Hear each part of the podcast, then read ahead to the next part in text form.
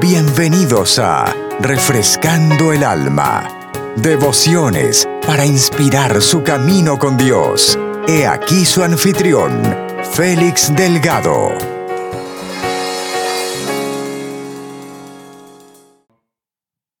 Vamos a estar hablando en esta tarde acerca de definido por mi adoración. Definido por adoración. Salmo en el capítulo 143, verso 5 y verso 6 dice de la siguiente manera, me acordé de los días antiguos, meditaba en todas tus obras, reflexionaba en las obras de tus manos, extendí mis manos a ti, mi alma a ti como la tierra sedienta. Extendí mis manos a ti, mi alma a ti, como la tierra sedienta, definido por mi adoración, definido por mi adoración. Puede tomar su asiento en el nombre del Señor.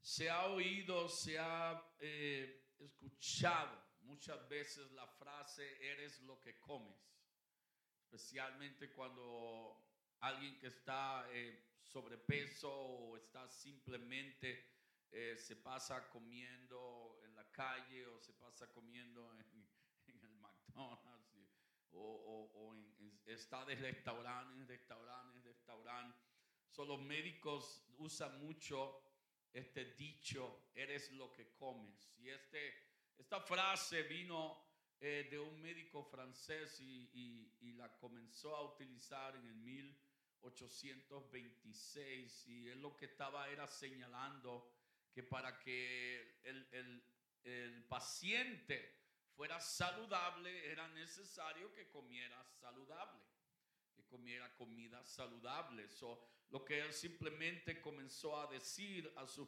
a sus pacientes era, eres lo que comes eres lo que comes. O sea, te estás convirtiendo en lo, que, en lo mismo que estás dirigiendo, lo mismo que estás comiendo, lo mismo que estás poniendo en tu cuerpo.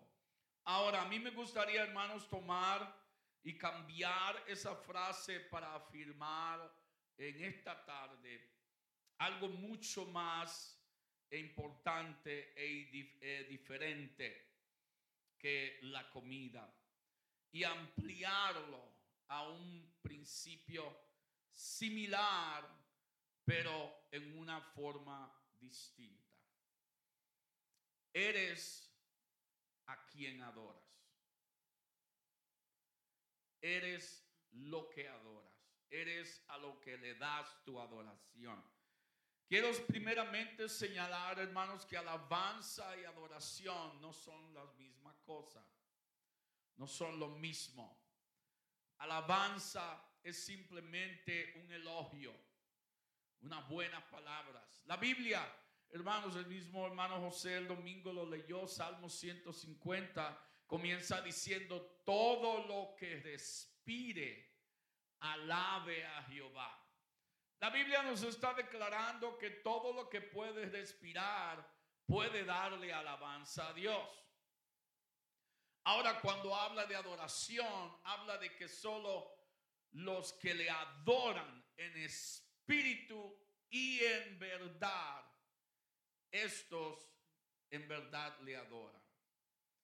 La adoración es una pasión, una devoción, un enfoque central.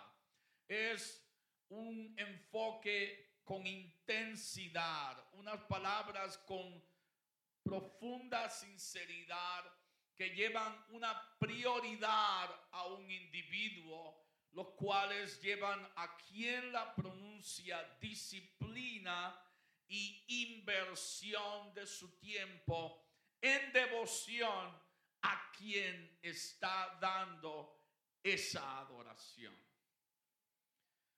Eso es una pasión, una devoción, un enfoque, una intensidad, una sinceridad una prioridad, una disciplina, una inversión.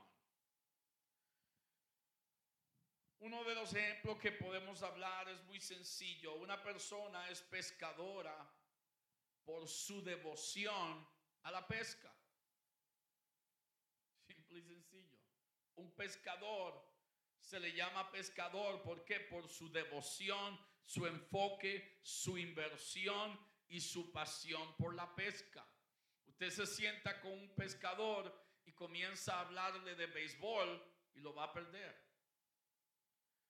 Ahora se sienta con un pescador y comienza a hablar del mar y comienza a hablar de la pesca y tiene toda su atención.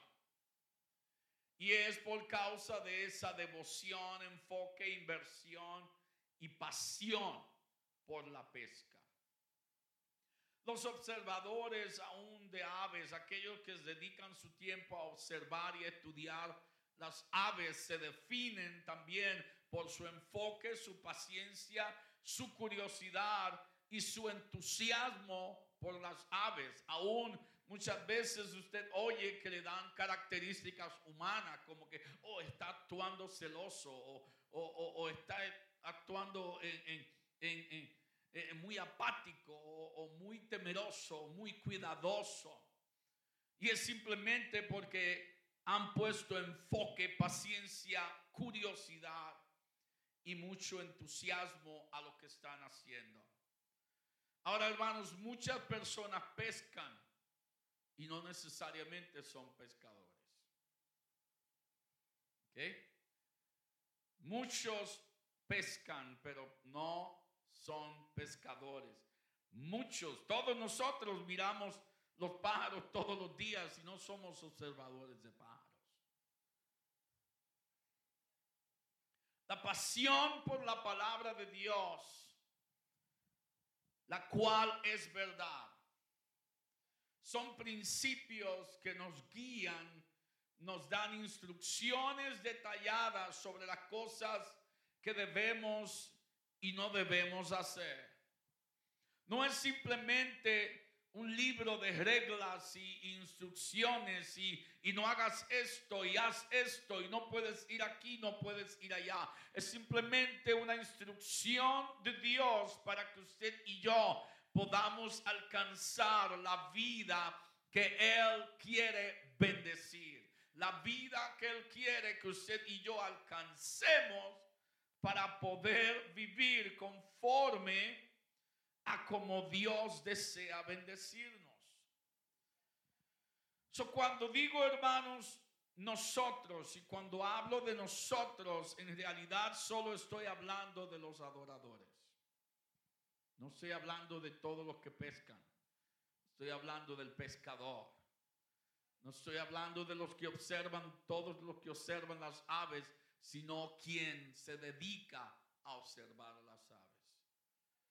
Y simplemente, hermanos, quiero venir con un reto a que cada uno de nosotros nos convirtamos en parte de los verdaderos adoradores, comprometidos, de los que habló Jesús en Juan 43, 4:23, donde dijo, mas la hora viene y ahora es cuando los verdaderos adoradores adorarán al Padre en espíritu y en verdad porque también el Padre tales adoradores busca que le adoren.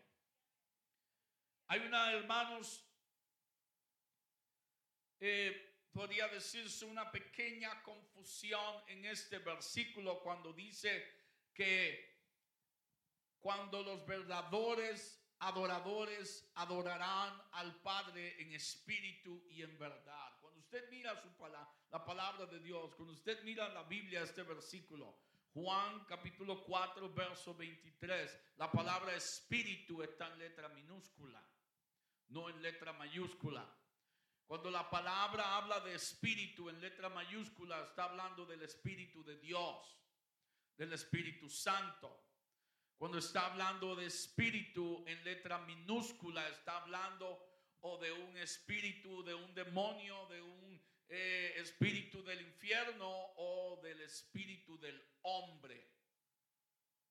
del espíritu del hombre. So quería aclarar eso. Cuando es espíritu, letra, letra mayúscula habla del espíritu de Dios. Y en minúscula del espíritu de los hombres o de los espíritus, de, de los demonios. So aquí está simplemente diciendo que la hora ha llegado cuando Dios ande buscando a quienes le adoren en su espíritu y en sinceridad de corazón. O sea, está hablando lo que habló en Deuteronomio cuando dijo que amaríamos al Señor con toda nuestra mente, con todo nuestro corazón, con toda nuestra alma. No mitad, mitad, mitad, no con todo. Habla de con todo. Es por eso que aquí entonces el Señor mismo habla diciendo que el Espíritu busca, el Padre busca a quienes le adoran en espíritu y en verdad. O sea, eh, para definirlo de una manera más sencilla y, un hablar más claro, el Señor está buscando a aquellos que están totalmente metidos. No un 25, no un 30, no un 50%, no, no un 70, no, 100%. No está buscando a aquellos que están con el agua hasta los tobillos, no. Está buscando a aquellos que están nadando, que no pueden sostenerse en el agua por sí mismos, sino que ya están sobre su cabeza. Eso es lo que está hablando el Señor. Y yo no sé usted, hermanos, pero Dios ha, movido algo en mí. Yo quiero convertirme en un verdadero adorador que cuando yo levante mis manos y yo came a Él y yo le dé a Él alabanza, haya una sonrisa en el Señor. Y los ángeles guarden silencio porque Dios está atendiendo mi adoración. Dios está oyendo mis palabras. Y hay una realidad sencilla, hermanos, y es que no se puede ser apasionado por todas las cosas. No puedo ser apasionado por todas las cosas. Puede ser que sea apasionado a más de una cosa, pero no a todo le voy a dedicar lo mismo. Soy y voy a estar limitado. Voy a estar limitado. solo hermanos tenemos tanto de nosotros mismos que al ser apasionado a una o unas cuantas cosas, ¿sabe qué? Simplemente le vamos a dar piezas a cada una de ellas, porque no lo vamos a poder dar todo a cada una de ellas. Simplemente damos piezas, partes, un cierto porcentaje para poder dividirnos y no descuidar nada de ello. Y sabe que al final esa pasión nos va a llevar al cansancio. Porque estamos dando nuestra pasión a otra cosa que no es Dios. Porque podemos dar toda nuestra pasión a Dios y nuestra fuerza ser renovada cada día y nuestra pasión ser renovada cada día y nuestro entusiasmo ser levantado nuevamente y nuestra fuerza ser renovadas y seguir caminando con esa misma pasión con él. Sin embargo, si doy mi pasión a otras cosas, no me van a regresar a mí ese renovar. Son la familia, el trabajo, los pasatiempos, las obligaciones, los deberes, el tiempo libre, recreación y entonces Dios. Y puse a Dios último en lugar en esta lista porque ese es el orden en el que Dios se encuentra si no estamos ajustando constantemente nuestra vida para mantener lo a Él como la prioridad número uno. Porque hermanos, la vida tiene el modo de llevarnos afanarnos a muchas otras cosas. Y Dios conoce, hermanos, y Dios sabe que la familia, el trabajo, los pasatiempos, las obligaciones o las responsabilidades, todo deber, el tiempo de descanso, la recreación con la familia, todo eso es importante.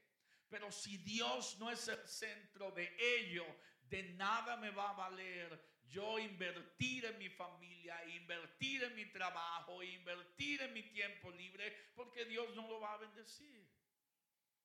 No estoy involucrando a Dios en ello. Aleluya.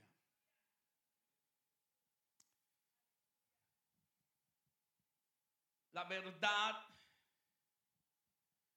de todas estas nueve cosas o de todas estas situaciones es que de diez veces, nueve, nueve van a ser más importantes de lo que usted y yo las hemos convertido. Si no ponemos toda prioridad en orden. Dios no lo va a hacer por mí. Dios me ha dado la capacidad, el dominio propio, lo dice su palabra. No nos ha dado espíritu de cobardía, sino de poder, de amor y de dominio propio.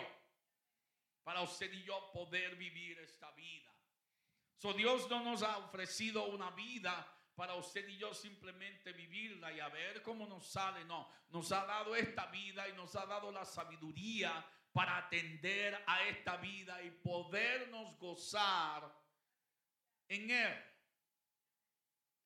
So, la verdad de las obligaciones, de los deberes, del trabajo y de la familia es que la mayoría de las veces se convierten más en exigencias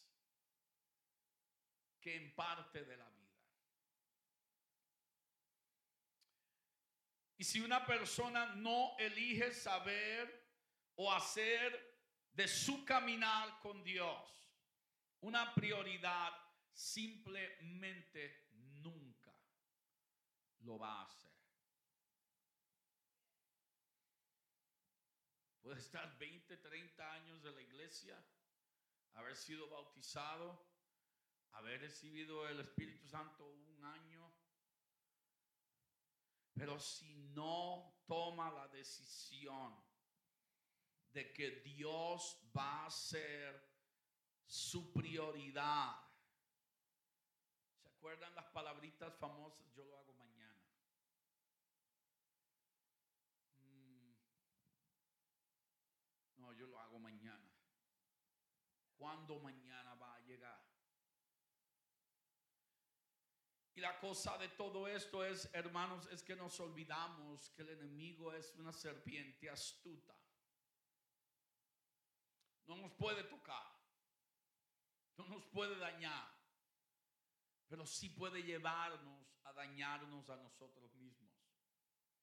Sí puede llevarnos a destruirnos a nosotros mismos. Sí puede llevarnos y tentarnos a escoger a nosotros mismos sobre lo que verdaderamente necesitamos. Y esto, hermanos, simplemente sucedería eh, eh, sucedería y no, no es porque no tengan fe o amor por Dios, simplemente es por las demandas de la vida.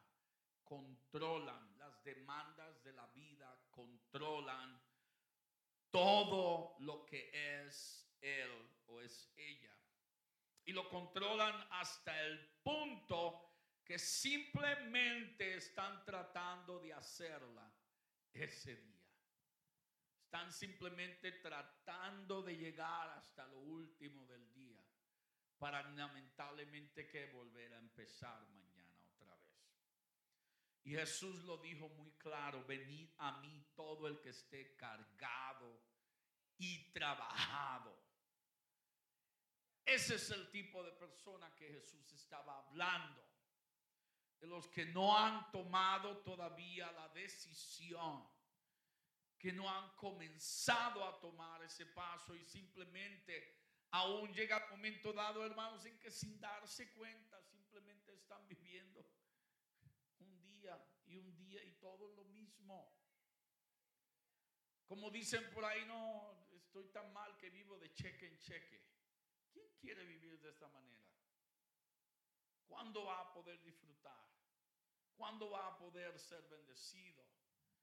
Y lo lamentable de esto es que caemos en un espíritu de conformidad y creemos la mentira de que así voy a vivir por todo el resto de mi vida. Cuando Dios está diciendo que nos quiere bendecir.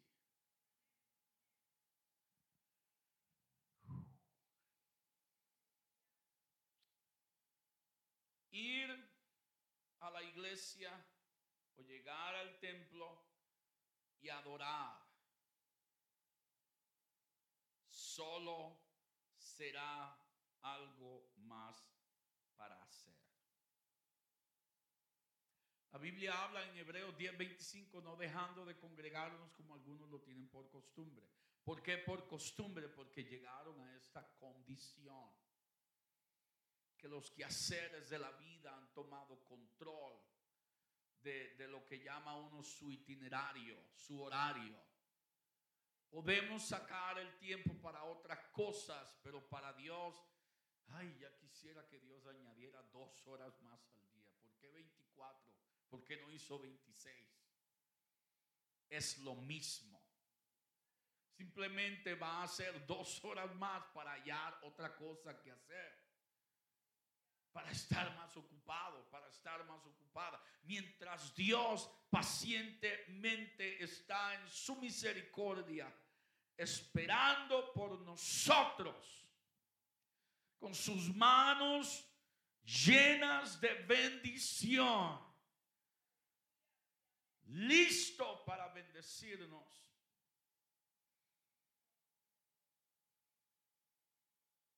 Pero simplemente se ha convertido en una costumbre y no en un modo de vivir.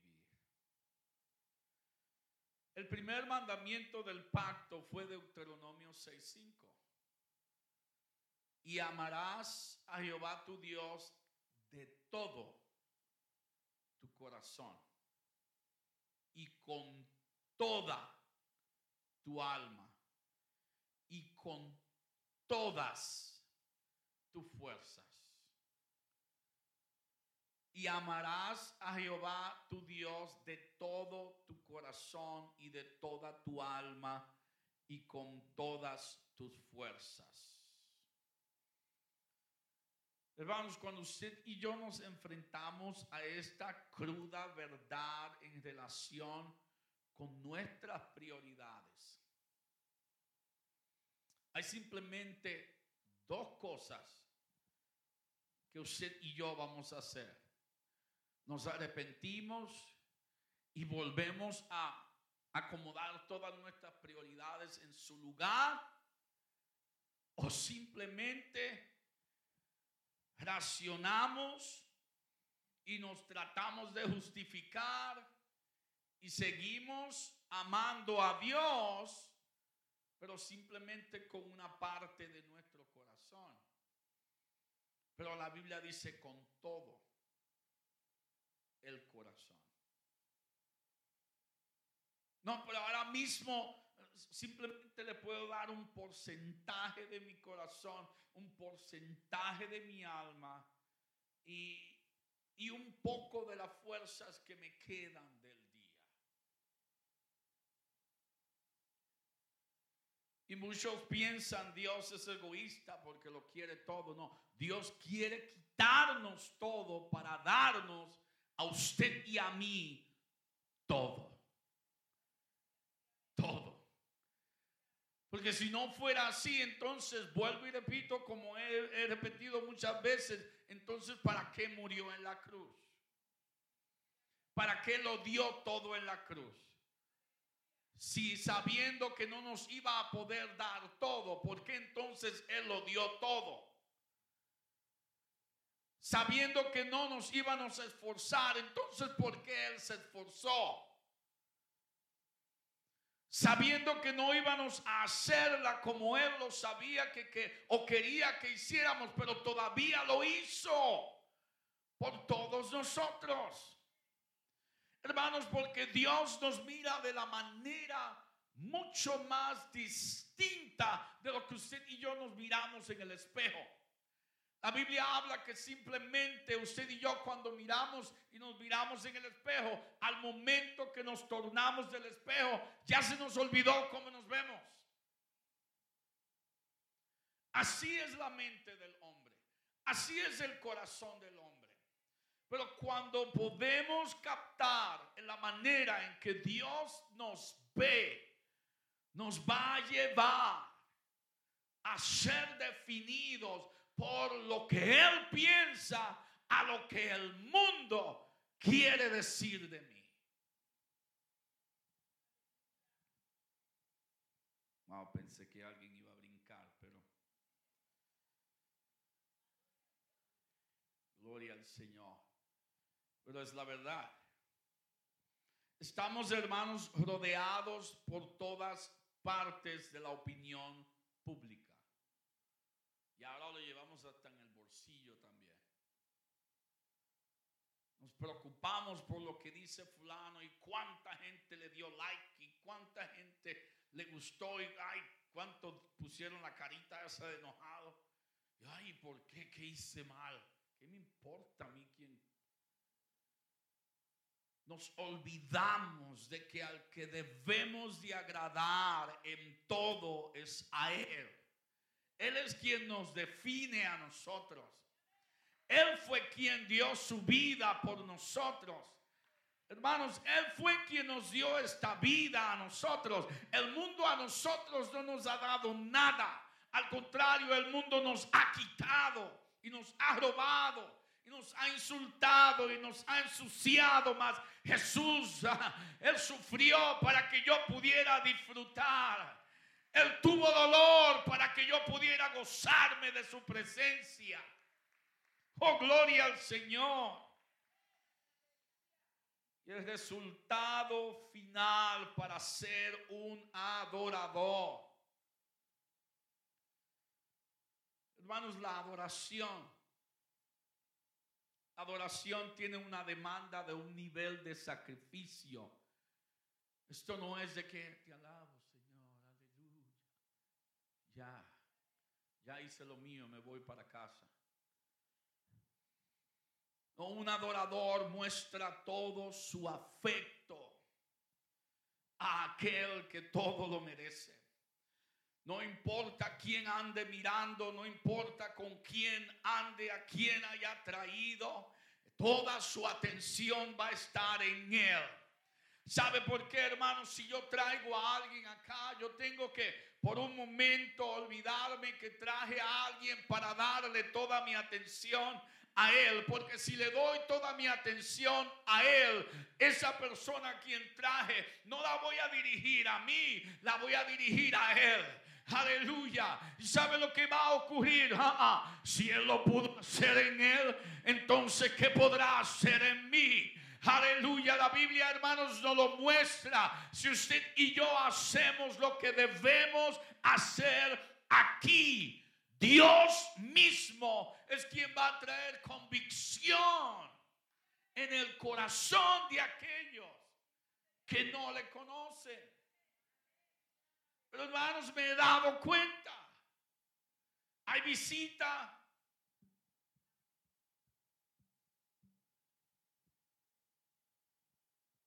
Pero cuando vamos al fútbol, cuando vamos al béisbol, no nos importa quién esté allí. Bueno, yo iba a los juegos de mi nieta y, mi esposa era... Yo como que... Ahí está Natalia, tengo que gritarle. Muévete, haz esto, aquello y acá. A mí no me importaba que los gringos me estuvieran mirando. Yo no estoy gritando a todos los niños, yo estoy hablando a mi nieta porque hay una relación, porque hay un afecto. ¿Cuánto más? Cuando la Biblia habla, hermanos, de que si usted y yo alcanzamos la atención de los cielos, milagros comienzan a suceder. la convicción de Dios comienza a moverse. Es por eso que yo envié ese texto esta tarde, hermanos, de que estemos preparados porque Dios va a traer a todo aquel que se ha apartado de Él. Dios se va a mover, Dios lo va a hacer. No va a ser usted y yo, no va a ser nuestro esfuerzo. Dios mismo, aleluya. Pero usted y yo debemos ponernos en el lugar donde podemos tocar el corazón de Dios y llamar su atención.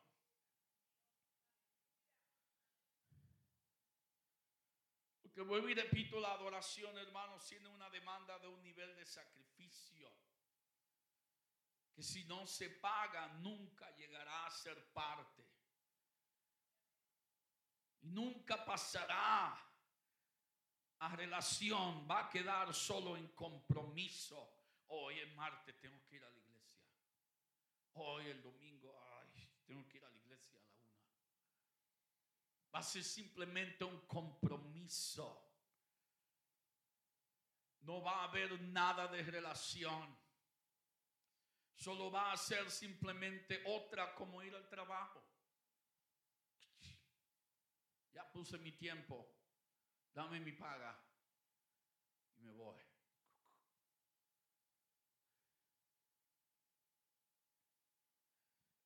Que me voy a convertir simplemente en parte de los espectadores. Y no voy a ser parte de los adoradores. Aquella multitud que estaba delante de la cruz estaba dividida, estaba dividida en dos grupos el grupo de los espectadores, de aquellos que fueron a ver un espectáculo, de aquellos que sus sentidos ya habían sido congelados, apagados, ya no sentían nada por la víctima que estaba en la cruz, ya no, eh, ya no era como antes, ya no dirigían su vista a otro lugar porque era muy grotesca la escena, no, al contrario, ya se habían acostumbrado tanto a mirar que se había convertido en un espectáculo. Un espectáculo. Solo tres de toda la multitud que siguió a Jesús en tres años y medio, solo tres se atrevieron a estar delante de la cruz. Su madre María discípulo amado Juan y María a la cual le habían sido sacado, echado fuera siete demonios. El primer principio de la adoración es el resultado final de un adorador y es negarse a sí mismo negarse a sí mismo. Si alguno quiere venir en pos de mí, niéguese a sí mismo y tome su cruz y sígame. Si alguno quiere venir en pos de mí, niéguese a sí Ese es el resultado final y el primer principio de la adoración. Porque es un llamado. Niéguese a sí mismo. Por ejemplo, porque yo no voy los martes a pescar?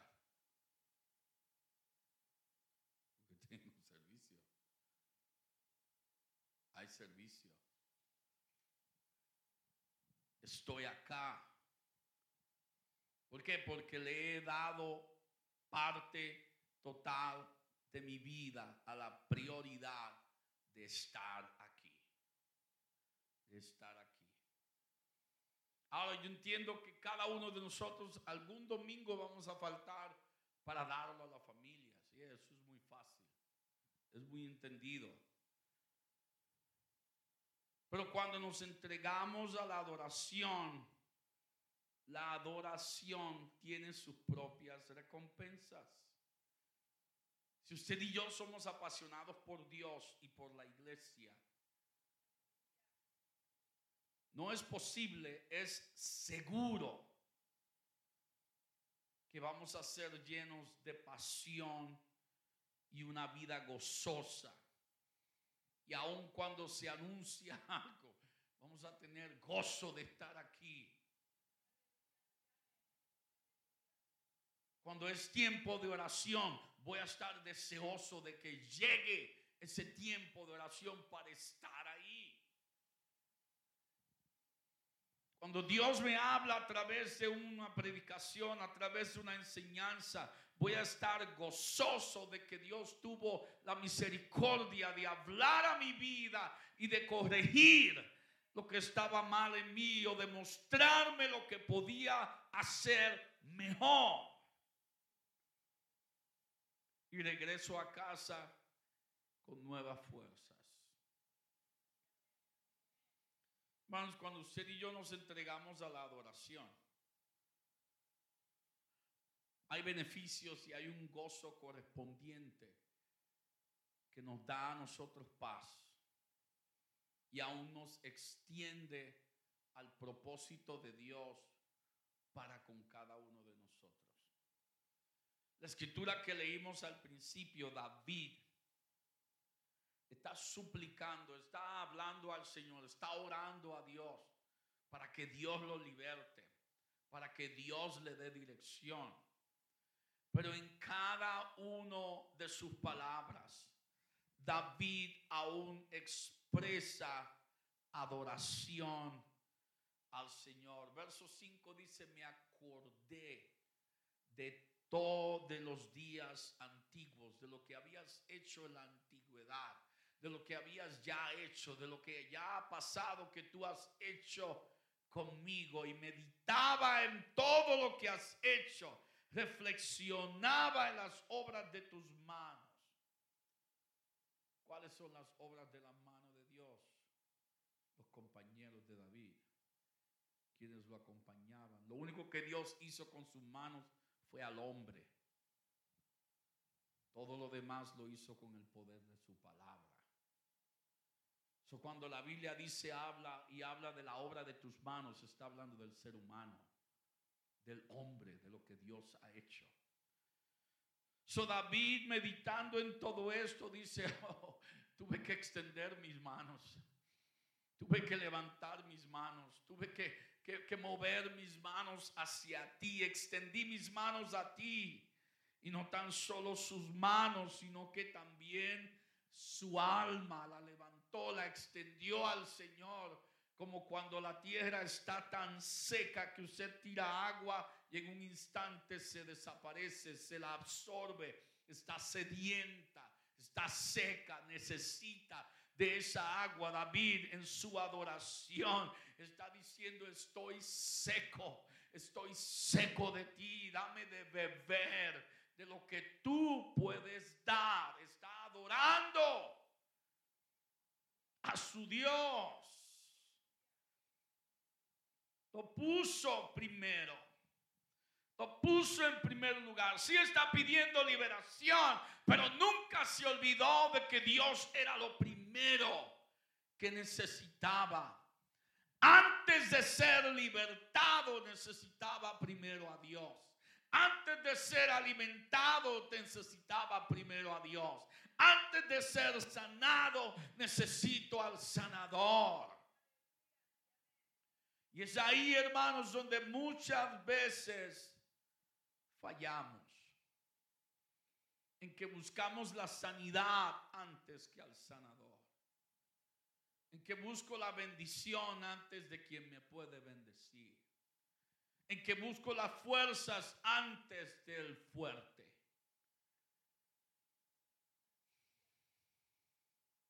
El simple hecho de estar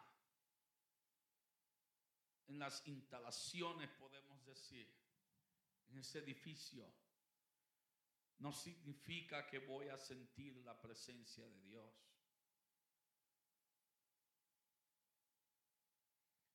Y la razón por la cual más personas no experimentan mayores bendiciones de la adoración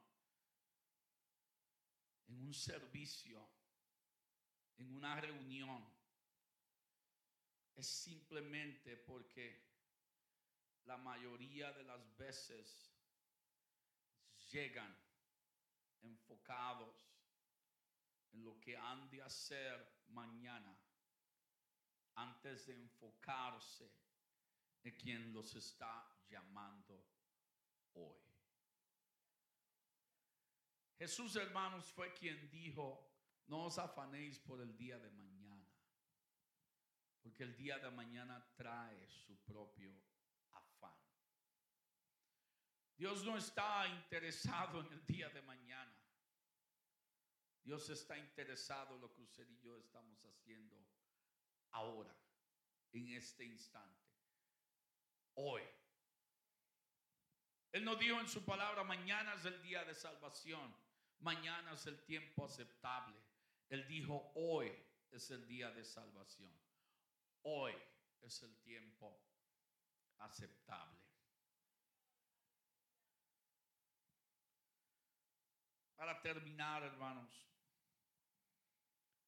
un fanático es aquel el cual no pone su mirada en el costo, en el compromiso, en el tiempo, si está frío o si hace calor. Simplemente pone todo su corazón en su equipo. No importa que llevan 20 años sin ganar un juego es su equipo. Y llegan al parque con los colores de su equipo. Y no hay quien le hable en contra de su equipo. Porque defienden hasta las uñas. Si vienen al juego por 20 años, y sacan cuenta de todo lo que han gastado, simplemente dirán, valió la pena. Si de 20 años solo un año ganan un campeonato, dice, valió la pena. Le cuesta miles de dólares una sola temporada. Una sola temporada miles de dólares, un sinnúmero de horas, demandas por todos lados, pero está comprometido a llegar al partido una o dos horas antes de que comience. Traen dinero extra se presentan vistiendo los colores del equipo, se sientan a hablar de la victoria con otros fanáticos que todavía ni tan siquiera saben si va a ocurrir. Incluso cuando su equipo pierde, ¿qué hacen? Vuelven la próxima semana con la misma emoción y todavía con la esperanza de ganar. Tienen todo su creer en su equipo. Hay quienes se van al extremo que aún saben cómo llamaban a ciertos jugadores en la niñez, a qué escuela fue, cuántos trofeos ganó, ¿Qué tiempo lleva el entrenador entrenando? ¿De cuándo comenzó? ¿Quiénes son sus padres? ¿Dónde vivió?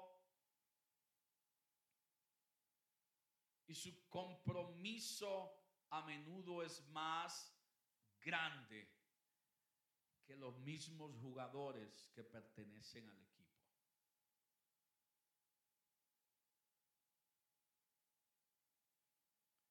Ellos son simplemente lo que adoran. son aficionados.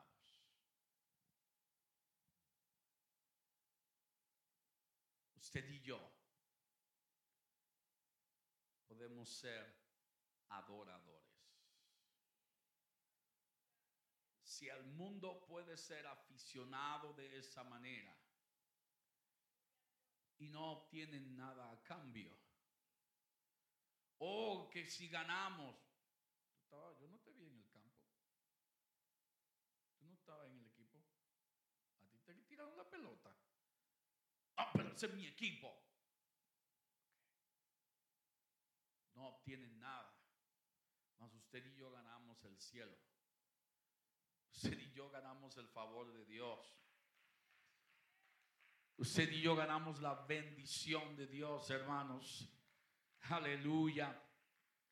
Póngase de pie conmigo en esta tarde.